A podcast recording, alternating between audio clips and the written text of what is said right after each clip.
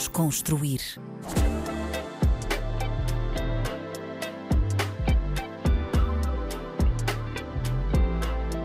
Olá, olá, bem-vindos a mais um episódio do Desconstruir na RDP África. O meu nome é Tomé Ramos e o convidado de hoje é o rapper e artista também, Jimmy P. Muito bem-vindo aqui ao Desconstruir. Obrigado, meu. Finalmente, estava Estava difícil, Estava difícil, é? yeah. mas pronto, fizemos uh, acontecer. Olha, e gostava já de ir ao teu último single, Girassol. Uhum. Pá, um tema que acaba por ser uma dedicatória à tua família e também ao humor no geral, não é? Yeah. Que é que... Acho que é, é um elogio ao amor, em primeiro lugar, uma ode ao amor, mas é sobretudo uma dedicatória sincera e, e sentida às mulheres da minha vida.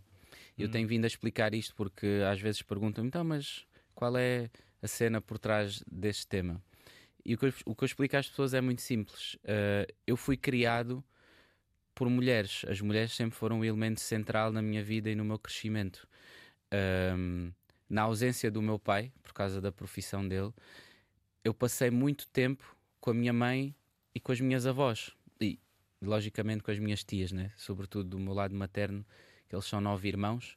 Portanto, uh, passei muito tempo em casa da minha avó materna. E um, eu sei que esse tempo que eu passei lá, lá está, na ausência do meu pai, foi minha mãe, as minhas avós, as minhas tias, elas é que me criaram, elas é que me deram amor, elas é que me educaram durante esse tempo. E eu tenho noção que, meu, inevitavelmente eu sou um resultado ah, de tudo aquilo que elas me passaram. Estás a ver? E acho que isto no fundo acontece um bocado em todas as famílias africanas que a- a- as mulheres funcionam como matriarcas ahm, e são elas um bocado os pilares ah, familiares, que muitas vezes nem são os homens. Pelo menos eu sinto que isso acontece na minha família.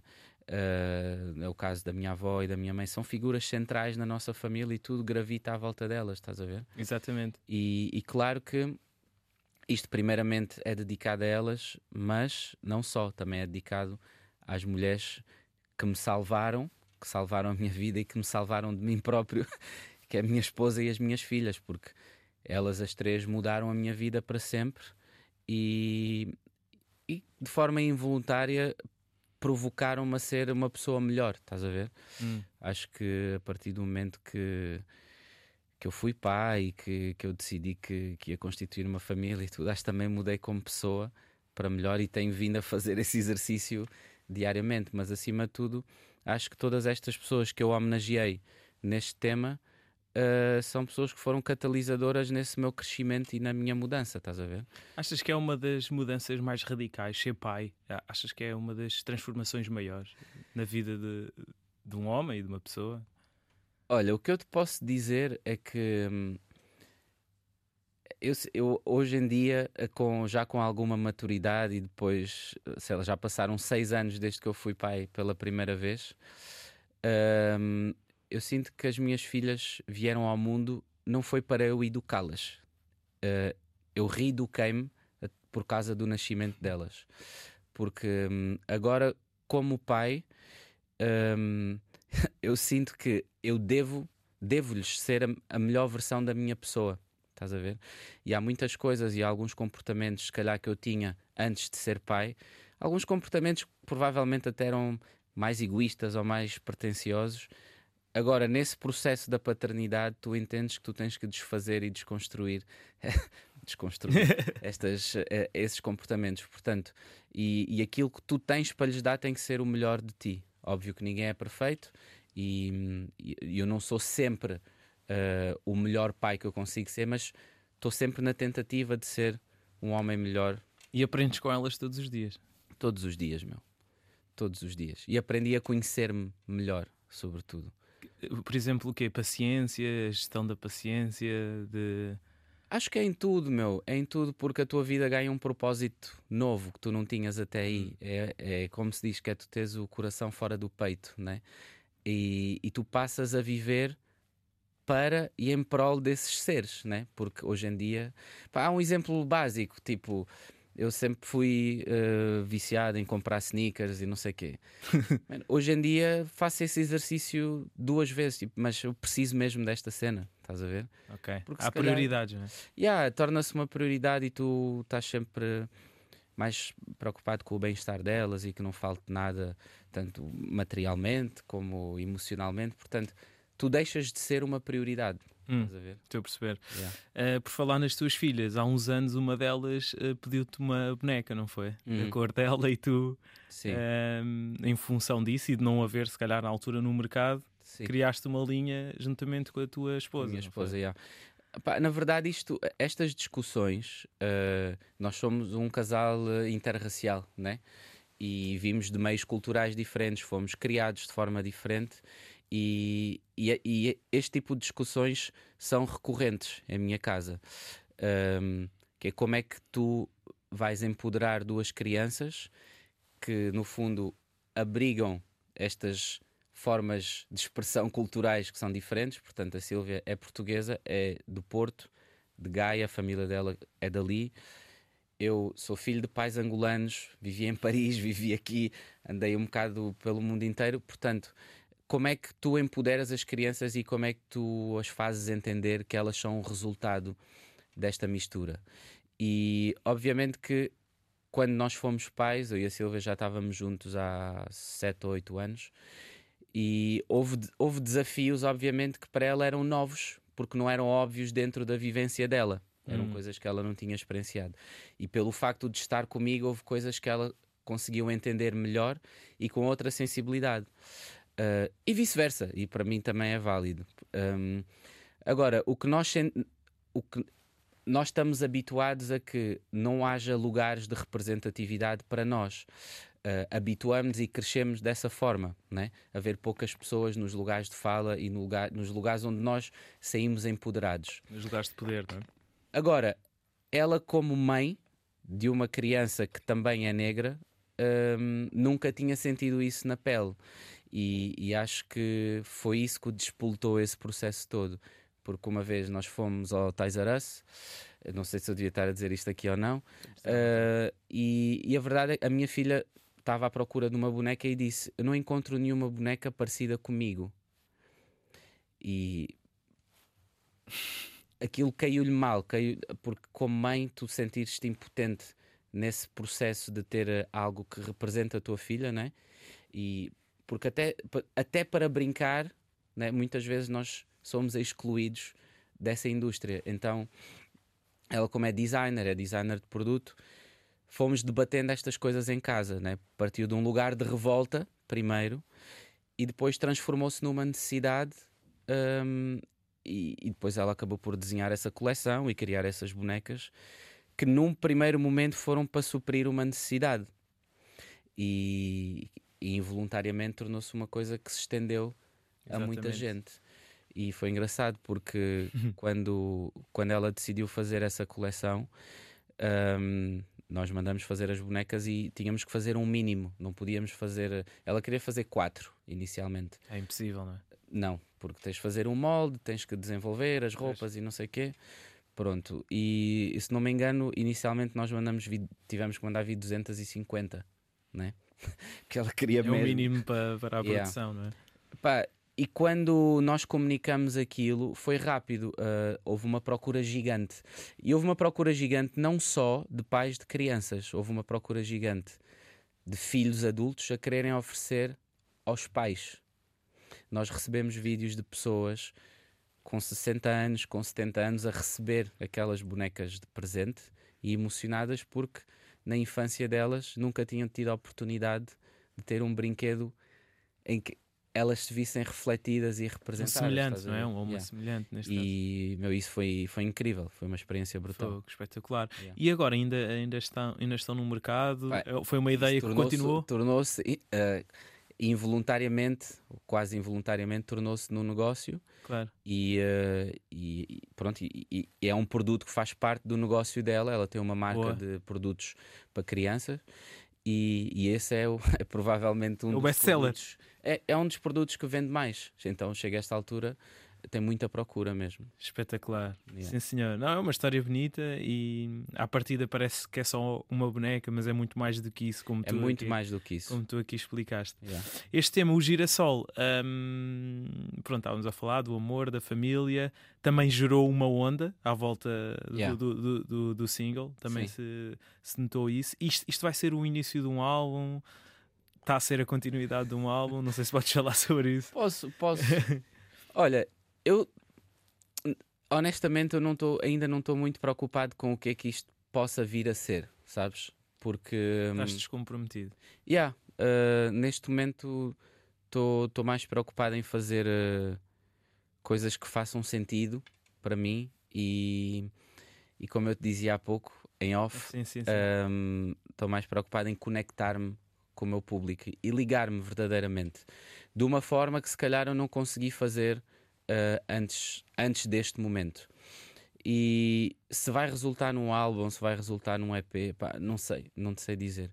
Os últimos sons, pelo menos os últimos dois singles que, que foram trabalhados dessa forma que eu lancei, tinham um bocado esse objetivo: era fazer coisas que, que, que cumprissem um- o propósito que eu pretendo viver. Estás a ver? Hum. Que é viver em, em verdade, ou seja, quero que a música tenha o máximo de verdade possível, Ok. uh, porque acho que é a única maneira que tu tens de, de chegar às pessoas e te conectares.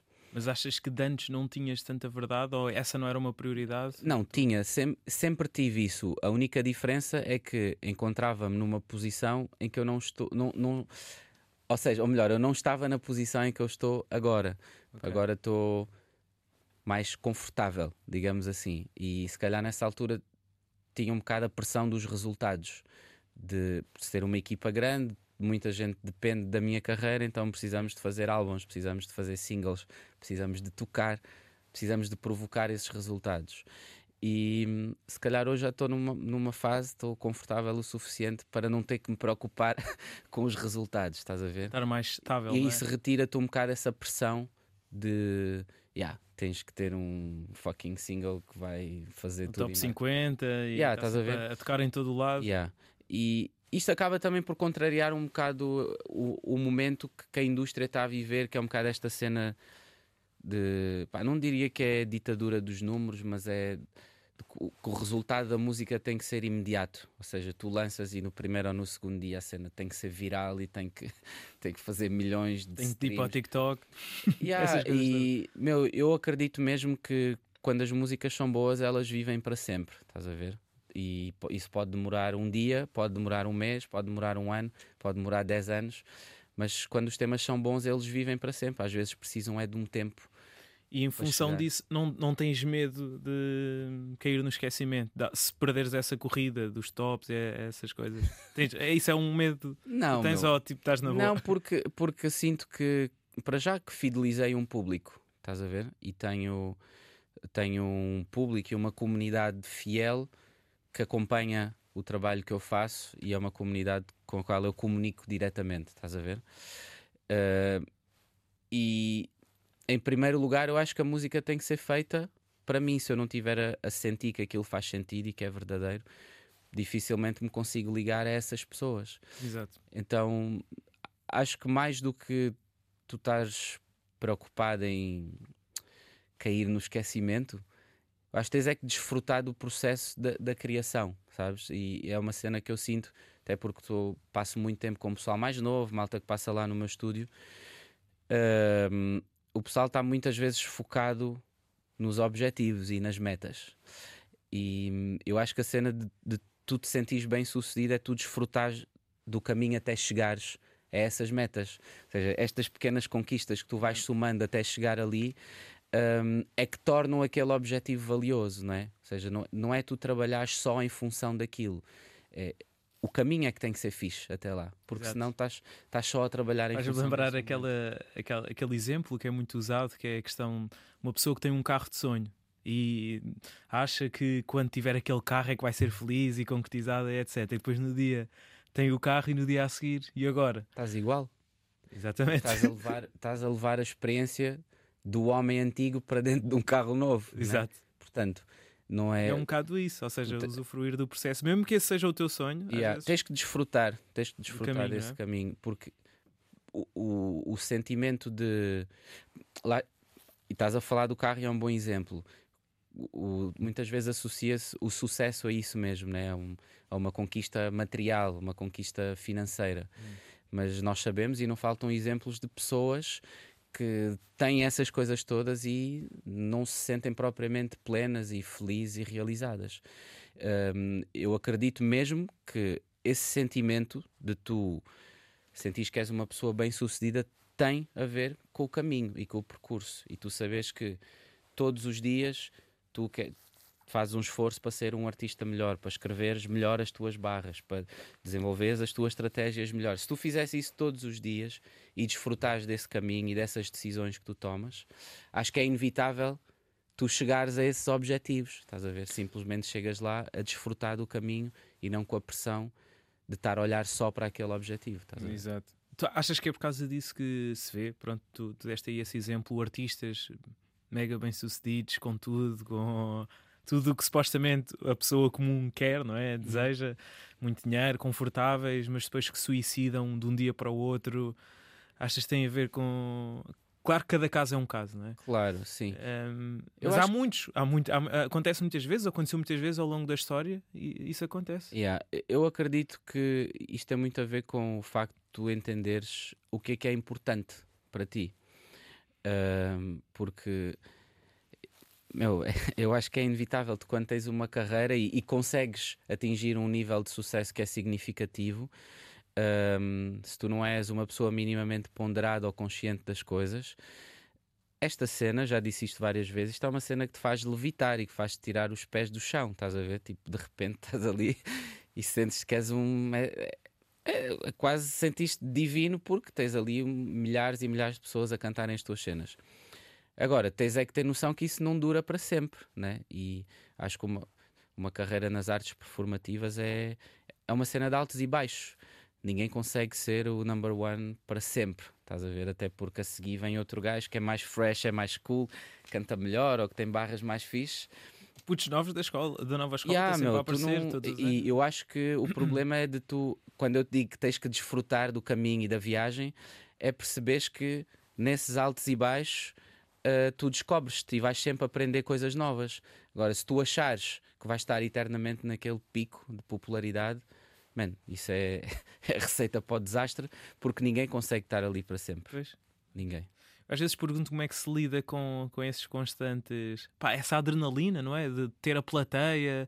Yeah. Ah, pá, é uma vida muito. Tens muitos picos de adrenalina, não é? É- Sim, Como é que se lida com isso? Tu sentiste em algum momento que estavas. Pronto, os teus pés já não estavam na terra e tiveste.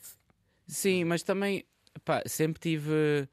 Acho que sempre tive bem rodeado, sempre tive, as, sempre tive as pessoas certas à minha volta e sempre tive a minha família muito perto. Estás a ver? E, e nesses momentos é sempre fixe ter as pessoas que têm confiança suficiente contigo para te chamar à razão. E isso conta, conta muito, porque uh, muitas vezes acontece o oposto. Quando tu atinges um nível de popularidade fixe, muitas vezes tens muitos yes mens à volta, né? E a pessoa que Sim. não contesta nada, e isso acaba por empoderar. hum, às vezes alguns comportamentos que não é suposto tu teres. Agora, se tiveres pessoal que quer o teu bem, as pessoas que querem o teu bem, inevitavelmente vão te dizer sempre: Meu, estás a vacilar, tipo, não estás a, não está a ser, esse comportamento não está a ser fixe. E essas pessoas são super importantes, meu. Pois é, São muito importantes. Yeah. Eh, porque o desafio é tu continuares igual, ah, fiel aos teus valores Os teus morais, princípios, yeah. os teus princípios e eh, acho que é muito fácil quando tu tens essa atenção toda, eh, muita coisa à É disposição. fácil, e quando tu és novo, eu- pá, no meu caso, imagina, eu comecei, o meu primeiro hit, o meu primeiro som que bateu, Foi há 10 anos. Ou não? isso foi o meu, o meu, o meu primeiro álbum, saiu há Primeiro 10 anos, mas antes disso, ah, portanto, vamos considerar aí há 12, 13, yeah. o meu primeiro som bateu, eu tinha 26 anos de idade, tipo, já fazia som desde os 15, estás a ver? Supremo G. Yeah. então, eu tive esse tempo todo. hum, há uns dias conversava com uma pessoa que me dizia: Ah, mas uh, tu rebentaste de um dia para o outro. E foi assim uma cena. Eu digo: Ah, parece que foi. Mas quando aconteceu esse clique e quando tive esse som que bateu antes disso, tinha estado 10 ou 11 anos da minha vida a investir para esse momento acontecer. Pronto, vamos ter aquela cena que estávamos a falar há bocado, estás a ver? Yeah. Um, ou seja, quando isso aconteceu, eu já tinha acabado o meu curso, já tinha trabalhado numa empresa bada grande, já tinha vivido bué de cena, já tinha viajado para caraças. Então, acho que de certa forma já tinha alguma preparação para aquilo que estava prestes a acontecer. Porque se aquilo me tivesse acontecido com 18, com 19 ou com 20 anos, se calhar não era igual e não, se calhar não ia ter a maturidade que tive já uns anos depois quando isto aconteceu, estás a ver? De certa forma foi bom então, não Foi é? muito bom. Já foi na altura essa certa. vivência, Essa toda. Tu quando começaste, tu tiveste até que idade em Paris? Eu tive até aos 16. 16 anos. Yeah. E começaste a rimar já, já em Paris? Yeah, eu, em Paris, eh, eu e o meu melhor amigo, o Mehdi, eh, nós fazíamos umas cenas, mas, mas não gravávamos. O que nós fazíamos era imitar os outros rappers. Estás a ver? Cantávamos cenas de rappers que curtíamos, tipo Mas que é franceses? portugueses? franceses, franceses. Eh, tipo IAM, NTM, Roca, aqueles, pronto, aquela geração de ouro do, do rap francês que nós crescemos a ouvir.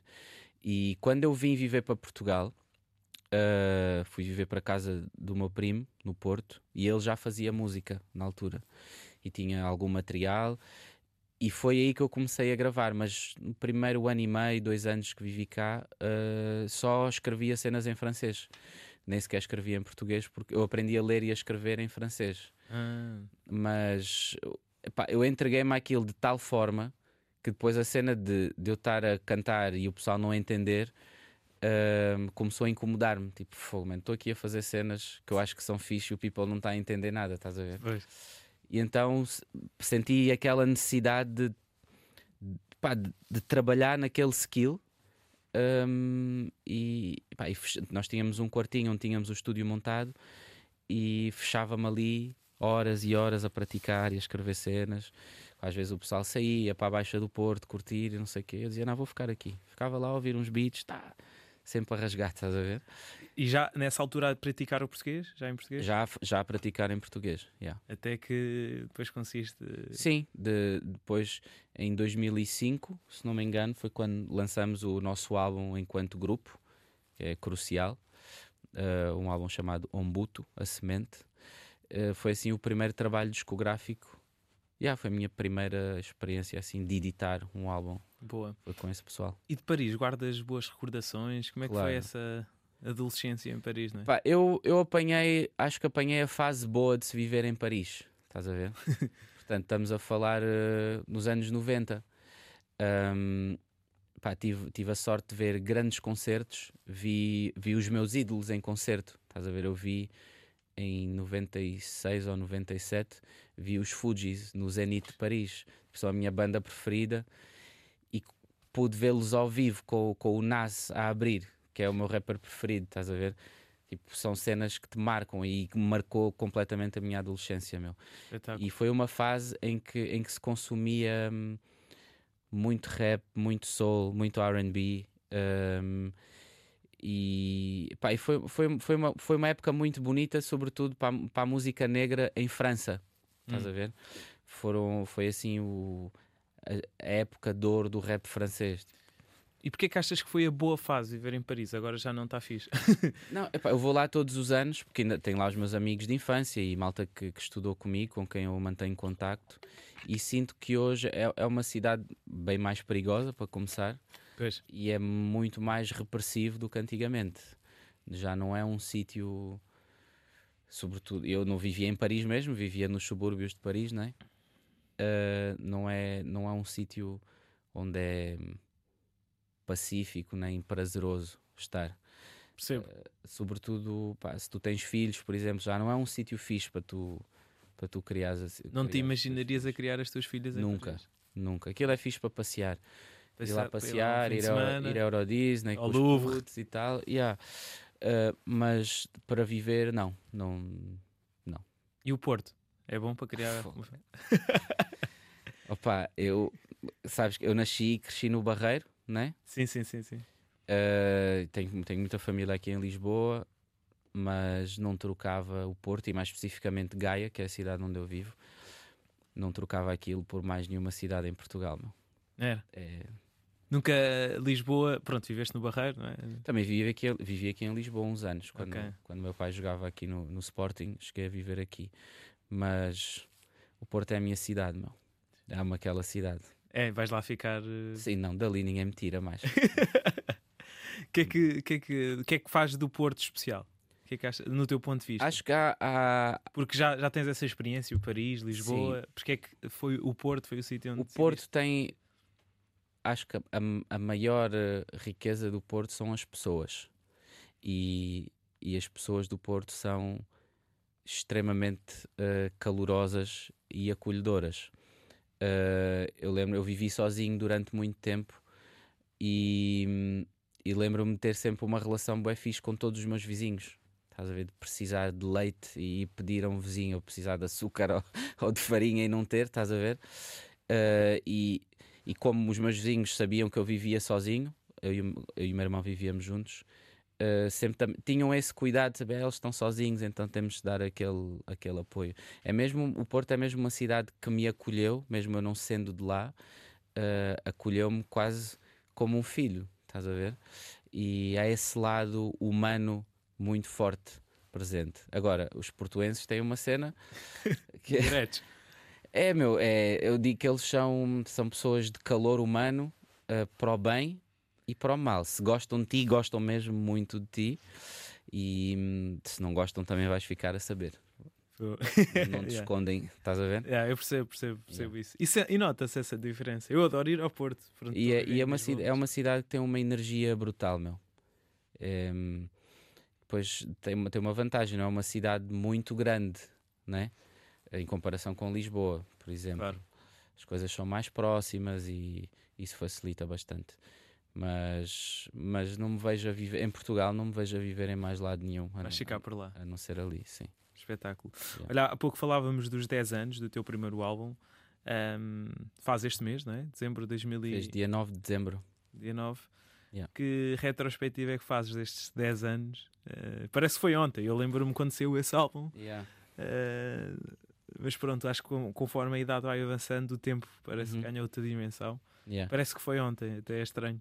Eu há uns Estava dias na faculdade, como te dizia há bocado, em, em off, Coimbra. quando yeah. andavas na, Sim, a sim. ir tocar lá nos clubes. No etc. NB. Exatamente. Um, eu si- eh, há uns dias falava com uma pessoa da minha equipa, falávamos sobre esse álbum, uma pessoa que esteve muito envolvida no, no processo criativo desse álbum. E, e aquilo que eu sinto é que havia uma ingenuidade bonita que moveu todo o processo de construção vá, dos dois, três primeiros álbuns. Porque eu sinto que hum, a nossa prioridade era só fazer música, estás a ver? Pá, um gajo não pensava muito em cenas na estratégia, como é que tu te vais posicionar, ou, tipo, não pensávamos em nada disso, meu. Era bora para o estúdio, bora fazer som, bora chamar um guitarrista, bora chamar um baixista, bora fazer aqui. Estás a ver? Yeah. Nunca havia muito essa, a, a preocupação de tudo o que podia advir dali. E eu acho que esse, esse primeiro álbum, na altura, foi, foi impactante para as pessoas que me ouviam e que, e que me acompanhavam, ah, porque tinha essa ausência de filtro, estás a ver? Que era só, pá, bora fazer a melhor cena possível, depois logo se vê, estás a ver? Até porque, na verdade, apesar desse álbum ter corrido mesmo, pá, teve, em termos de vendas e tudo, na altura Correu foi- bem. correu da bem. Ahm, isso não se traduziu na altura em grandes cachês. Yeah, eu rodei, toquei bastante, mas não tinha tipo os cachês que consegues praticar hoje em dia, estás a ver? Então era mesmo aquela cena de pá, bora fazer um grande álbum, bora focar-nos só na música e o resto há de acontecer, estás a ver? E, e eu sinto que foi mesmo isso. A nossa preocupação foi essa ahm, e tudo o resto foi uma consequência natural. Pois, Tudo o resto acabou por começar a crescer proporcionalmente. exatamente. Yeah. E, e, olhando para estes 10 anos, qual é que achas que é o teu melhor projeto? Epá, é uma pergunta bem difícil, meu. É uma pergunta. Quase como escolher um filho, não é? Sim, porque todos sei. eles, todos eles, uh, todos eles tiveram um valor simbólico e todos eles aconteceram por uma determinada razão. Hum. Estás a ver? Mas eu sinto que o álbum, não vou dizer que é o meu preferido, mas aquele que me consagrou verdadeiramente e que, e que me fez afirmar-me num espaço que eu construí foi o Abençonhado, foi o último, porque pá, foi esse que me permitiu fazer. eh, pá, fez- fiz um coliseu, fiz eh, festivais grandes, se calhar provavelmente foi o ano eh, foi o ano em que eu toquei mais, estás a ver? Foi o ano em que eu consegui estabelecer eh, valores, fiz pá, é assim, em termos de consagração de carreira, É acho esse. que foi aquele, foi aquele que me permitiu atingir aquelas pequenas marcas que os outros não permitiram. Os outros chegaram às pessoas de forma orgânica, a música chegou lá, as pessoas consumiram, iam-me ver aos concertos e por aí fora. Agora acho que este aqui fez-me dar. Noutra dimensão. Yeah. E o mais underrated? Eu diria que é o segundo. Que é o- yeah, o meu segundo álbum, acho que foi um álbum bué da bem construído, mas como vinha no embalo do primeiro, e o primeiro ainda estava num momento fixe, eu também tinha aquela cena de. Era um tempo diferente e parece que foi há da tempo, mas não foi. Estamos a falar tipo 2015, 2016. Sim.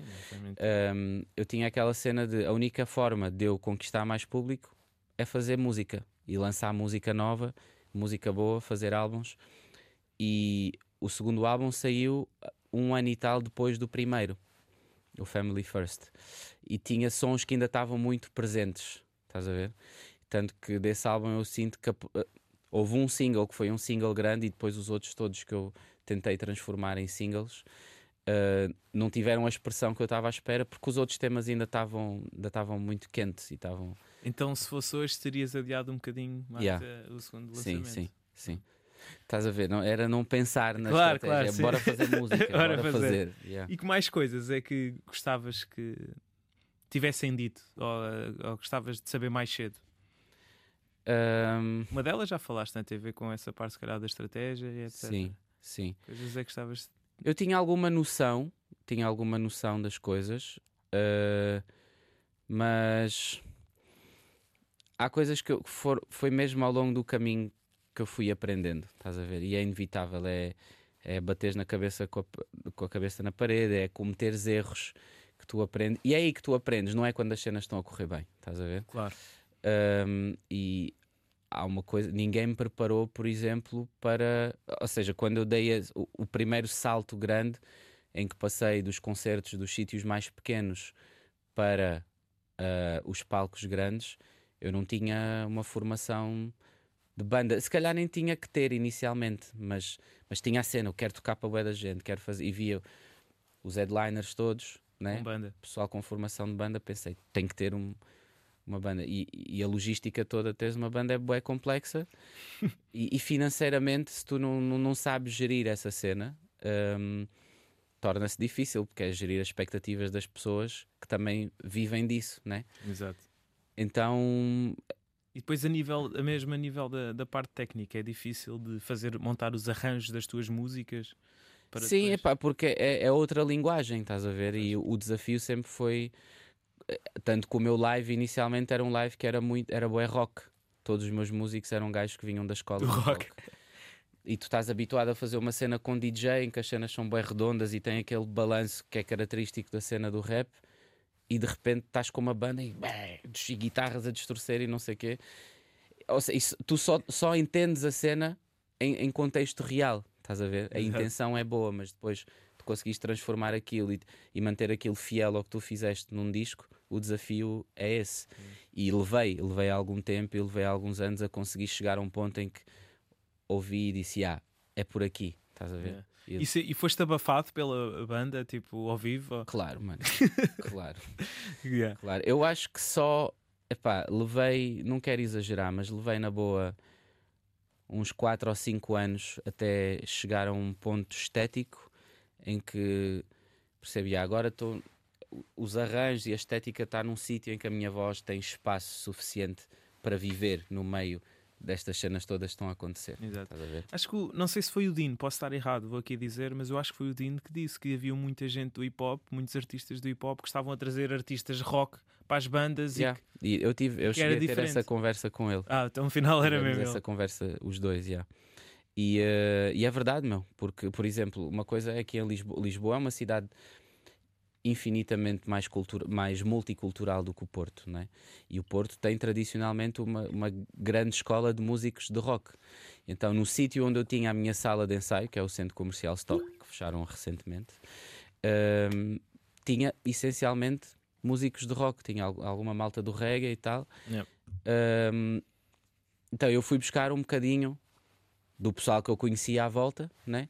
mas tirando o, o Bilan na altura, que era, que era meu baixista, e era, era de Cabo Verde, o resto eram tudo gajos do rock, meu. Pois, Estás a ver? Claro. Então era inevitável que a estética acabasse por resvalar um bocado para ali. exato. Mas, mas com o tempo conseguimos transformar a cena e, e Chegar voltar. a um ponto de equilíbrio. Yeah. Isto também é bom para as gerações mais novas, estão agora nesse processo de certeza de ter bandas e etc. Sim. Ouvirem.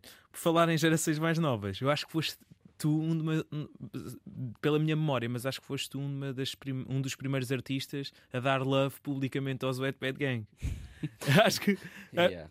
foste, né? Ahm, também é importante para ti, ou seja, de certa forma, abrir caminho para artistas mais novos. Eu não digo. Eu, tipo, nu- ah, nunca vou ser pretencioso ao ponto de dizer eu abri caminho para este. Ou, Não, sim, sim. Mas o, o que eu acho que é importante é tu passares conhecimento, estás a ver? Yeah. E na altura, quando, quando, eu, conhe- quando eu conheci, tipo, dois deles são meus primos, né? Portanto, eu já Quem conhecia é que é o Zizi, não é? o Zizi e o Fábio. O Fábio. Ahm, O Fábio é quem? Desculpa. é, é o Brizi. O É o ok, ok, ok. Yeah. E hum, na altura, quando, quando eles eh, começaram a fazer as cenas deles, eh, eles até queriam, sugeriram trabalhar com eles quase como um manager, estás a ver?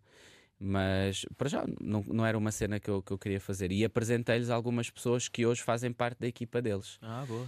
E pronto, e acho que o mais importante foi, foi passar algum conhecimento, estás a ver? Muito mais do que do que dizer eu abri a porta. Ou Sim, não quê. é abrir a porta, a mas ver? se calhar muita gente ouve, eh, eh, começou a olhar para eles de forma diferente quando há. Sim, eu, percebes? sim, sim. nesse e e eu, Claro que ele- tudo o que eles conquistaram foi por mérito próprio, como é óbvio. claro, claro que sim. Mas Uh, eu mais, uh, imagina, eu tenho uma cena já há algum tempo um, que eu sinto que o meu, um dos meus propósitos, uh, através da minha música e da minha plataforma, é servir. E quando digo servir, é procurar uh, usar o meu espaço em prol de outras pessoas. E, e acho que involuntariamente foi isso que eu fiz com eles. Estás a ver? Uh, saber que, naquel, sobretudo naquele momento, que eu tinha muitos olhos postos em mim, uh, que podia atrair olhos para aquele grupo porque considerava que eles eram um super grupo e que eram hiper mega talentosos e que era uma questão de tempo até aquele rebentar. Estás a ver? arrebentou. E eu disse a bué pessoal, tipo, e pronto, e uma- houve malta que contestou aquilo na altura. Eu disse, mano, isto vai arrebentar na cara de toda a gente e ninguém vai entender nada. Estou já a dizer porque isto é uma cena, isto, isto é mesmo bué potencial. E, e pronto, e foi, foi só pincelar um bocadinho a cena e, e passar esse conhecimento acima de tudo, estás a ver? Porque se calhar, eh, lá está, quando eu estava na posição deles, curtia que alguém me tivesse esclarecido de algumas coisas. Exatamente. Sim, e não sim. tive propriamente um mentor ou alguém que, que me tivesse aconselhado devidamente Claro. eh, para eu não cometer certos erros. E entretanto também acabaste por entrar no primeiro projeto, do primeiro projeto, acho que assim mais. Ah, no, o- no EP. Exatamente. o- eh, agora não me lembro do nome, mas sim. Filhos de Rossi. né? Filhos do Rossi, Filhos do exatamente. Rossi, yeah, yeah. Com E- o Killamol. Yeah, exatamente. Killamol. Tu fa- Fazes o refrão, não é? Yeah, exatamente. Exatamente. Yeah, yeah. Muito bem. Um, há bocado também falávamos um, em off sobre a tua tour, Natal Uhum. Urbano. Yeah. Uh, uma coisa totalmente diferente daquilo Yeah. que tinhas feito até então. Uhum. Uh, basicamente estás com cores, não é? Infantis. Sim. cada- é, explica-me como é que funciona a dinâmica. Tu, em cada terra que vais, escolhes um coro de lá ou é o mesmo coro te está a acompanhar? Não, não. Então, o, o princípio desta tour era, em primeiro lugar, ser uma tour inclusiva e envolver as comunidades locais uh, no processo do espetáculo, ou seja, por cada cidade por onde nós passamos, tentamos envolver a comunidade no processo da criação do espetáculo. Então, em cada cidade é um coro diferente, cada cidade é um mestre diferente, cada cidade, as pessoas são diferentes. E, e no fundo, o objetivo disto era poder dar a oportunidade um, a miúdos que querem ter uma experiência no mundo do espetáculo com um artista que eles, sei lá, estão habituados a ver no YouTube ou estão habituados a ouvir na rádio ou a ver na televisão e dar-lhes essa experiência que de outra forma não, não poderia acontecer. Então é eles terem ali uma experiência em espetáculo e é um espetáculo partilhado, aquilo não é um espetáculo que é só meu. Estás a ver? Claro que o, grande parte do repertório é meu e eles fazem os coros e as harmonias e tudo, e é, e é, é uma vibe muito fixe, mas também há um espaço que é só para eles, que é para eles se mostrarem e fazerem as cenas deles, estás a ver? E como é que ensaias? Uh... Vou ter com eles. Ok, uns dias antes yeah. do concerto? Sim. Quantos ensaios? Só por curiosidade. Ah, depende, depende muito dos, dos grupos, uh, porque há uns que, sei lá, por exemplo, obviamente com, com o coro que fez o, o concerto da Casa da Música no Porto, uh, visto que eles são de lá, tivemos a oportunidade de estar juntos muitas vezes e trabalhar okay. mais tempo naquele espetáculo. Mas com os outros, com alguns fui ter uma vez, com outros fui ter duas, com outros fui ter três, portanto depende. E tem corrido bem? Eu, tem sido incrível, meu. Tem sido uma experiência mesmo, mesmo enriquecedora. Eu não me lembrava de, há muito tempo não me lembrava de fazer uma cena que fosse tão revigorante e que fosse tão enriquecedora, porque hum, estou aqui há 13 anos ou 14 anos da minha vida a fazer carreira nisto e nunca tinha feito um circuito assim de salas. E é, é, é, uma experiência de espetáculo completamente diferente porque, em primeiro lugar, estás mais próximo das pessoas, uh, consegues-te conectar de outra forma, consegues-te ligar e comunicar. E há, e há um vínculo emocional que tu estabeleces com as pessoas, estás a ver? E, e óbvio que as músicas cantadas pelos miúdos ganham uma dimensão gigante, meu. É... Há uma maior intimidade e há essa parte. Yeah. Eu acho que é uma experiência muito mais espiritual. É? Yeah. Já viste, há, um, há uns anos estavas no clube, agora estás. yeah. Mas é completamente e diferente. tem uma cena incrível. Que é, São energias. Atuas, atuas muito mais cedo. e tu viste no NB, às vezes tinhas cenas a começar às 4 da manhã. Tá Não, isso é impensável. Meu, e hoje em dia percebo, pá, atuar 9, 9 e meia, meu, é incrível. Hoje em dia priorizas muito mais a. Ou seja, és exigente também com, com, com, as organizações nesse sentido de atuar cada vez mais cedo? Pá, eu, é uma sugestão, eu não, vou, não exijo porque muitas vezes a programação depende de outros fatores e tens um alinhamento, claro. tem que seguir uma lógica e às vezes és tu que estás a. tens que ser o último, estás a ver? Exato. Mas eu, se puder, atuo sempre cedo. Se me derem a escolher, prefiro atuar sempre cedo. Exato. Mas a tua carreira está a caminhar para um sítio diferente, não é? Há bocado falávamos sobre isso uh, também. Eu acho que sim. Uh... Eu acho que eh, sim. Até porque hum, eu próprio, como músico, também estou a redescobrir-me. Claro. E estou a reinventar-me. Um homem mais maduro também. Epá, se, eh, sim, não. Eu acho que é mais depois de, de, por exemplo, sei lá, Fiz quatro álbuns, já fiz uma série de coisas na minha carreira que eu me orgulho de ter feito. Portanto, o exercício é sempre yeah, o, que, o que é que eu posso fazer agora claro. que, que, que, me faça desfrutar do processo ah, e que tá, me faça ter prazer. Estás a ver? E isto, este acontecimento em particular desta tour, isto nasceu uh, de um momento que, que foi criado uh, pela minha agência, que foi uma visita de cortesia um, a esse coro que acabou por fazer a Casa da Música connosco. E eu fui lá no sentido de dar alguma coisa àquelas pessoas. E digo sempre isto, mas fui eu que trouxe a recompensa e a benção maior. Porque foi poder privar com eles, vê-los a cantar as minhas músicas, a interpretar as minhas músicas, e foi daí que nasceu esse formato, estás a ver? E foi uma coisa que me fez sentir eh, um bocado aquela cena que um gajo sente nos primeiros sons, estás a ver? Aquela cena de hum, quase de paixão platónica pela cena. E hum, isto foi, foi super revigorante, meu. Yeah, acredito. E foi. Tu, tu percebes que não há uma forma das pessoas reagirem à tua música. Há várias, tudo depende da forma como tu lhes entregas a música. O produto, não é?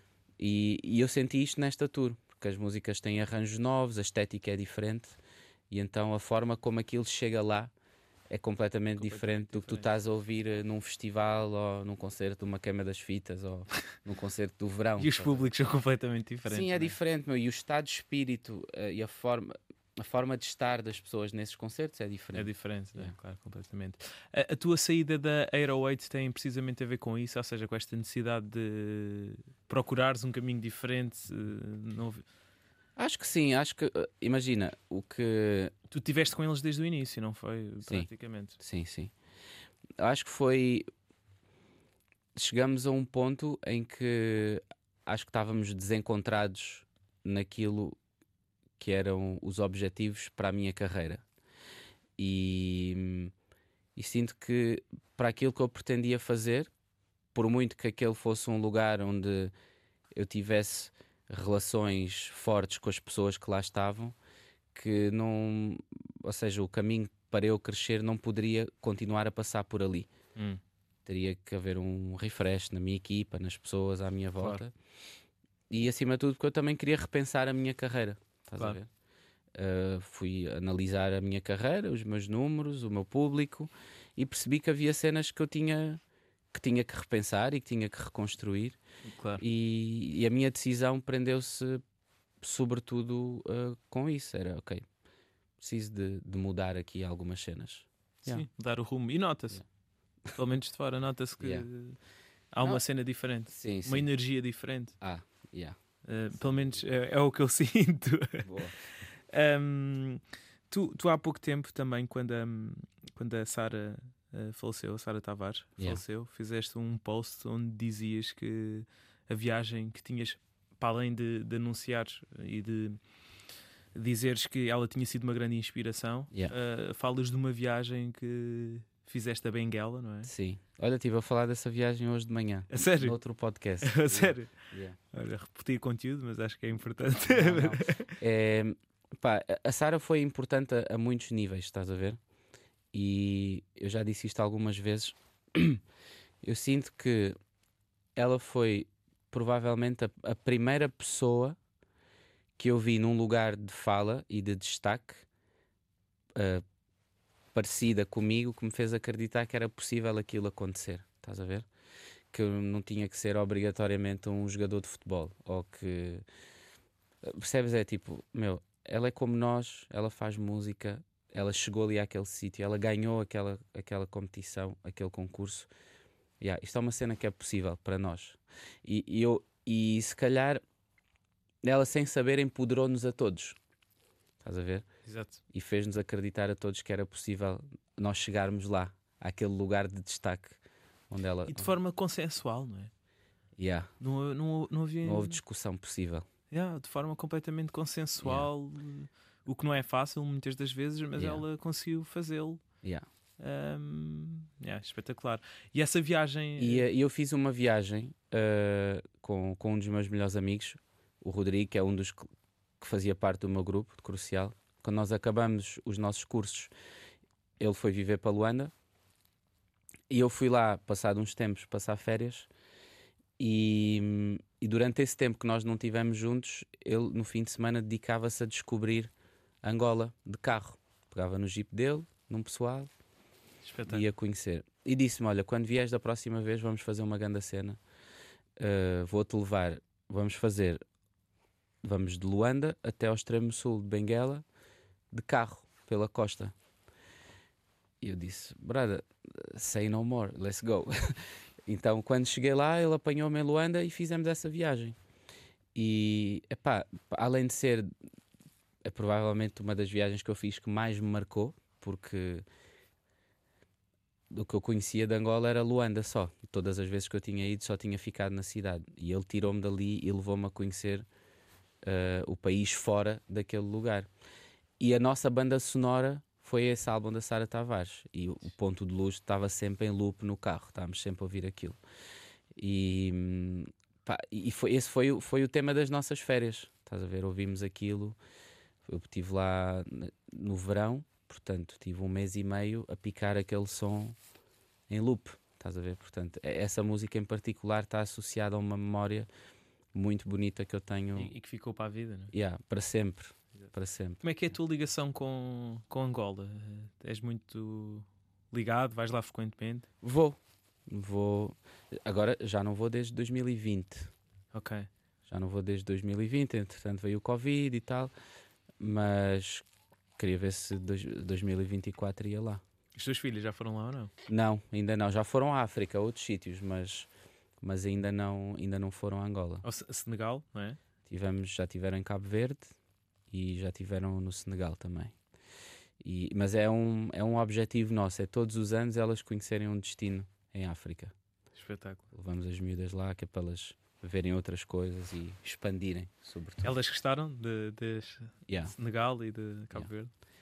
Uh, sobretudo, acho, acho que gostaram mais até do Senegal. Também já eram um bocado mais crescidas, já entendiam melhor as coisas e hum, tiveram a oportunidade de, de contactar de perto com pessoas fora do hotel. Estás a ver? Porque quando eu fui ao Senegal, eu tive a 100 km de Dakar, numa, numa pequena vila que chama-se Pointe Sarren, que é, é uma vila pescatória, e tem algumas aldeias à volta. E, e nós fomos lá, fomos lá com, com os rapazes que eu conheci lá na praia, esse gajo, chega aos sítios, começa logo a fazer amigos, estás a ver? e conheci um rapaz lá, o Ibrahim, que disse: Olha, nós somos da aldeia aqui ao lado, uh, gostávamos de vos levar a conhecer e não sei o quê. Yeah, então fui lá com as miúdas, estivemos a conhecer o sítio onde eles viviam, conhecemos as famílias deles, estás a ver? Foi, mesmo, foi uma experiência incrível, foi brutal. Espetáculo. Um, espetáculo, acho que é importante, não é? E, é importante para ti uh, que elas vejam outras realidades, não é? Sim, epá, e, e, e perceberem que há coisas além disto. Claro. Elas, inevitavelmente, são miúdas que são criadas e vão crescer na Europa, não é? mas contactarem de perto com outras realidades e, e, perceberem que parte daquelas realidades também lhes pertencem. Exato. a ver? E que, ok, nós temos abundância e não lhes falta nada, mas perceberem que naqueles sítios onde há carência há outro tipo de riqueza. Estás a ver? Exato. E, e acho que essa, essa experiência é muito importante. Até porque depois também as notícias que nos chegam, pronto, é sempre a destacar o negativo e nunca a enaltecer as coisas boas. É importante desconstruir. Exatamente.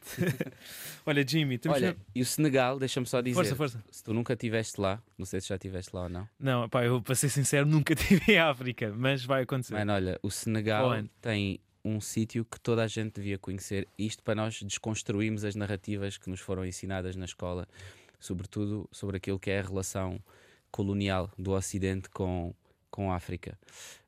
Um, para desconstruir aquela cena da narrativa do bom colonizador, do colonizador benevolente.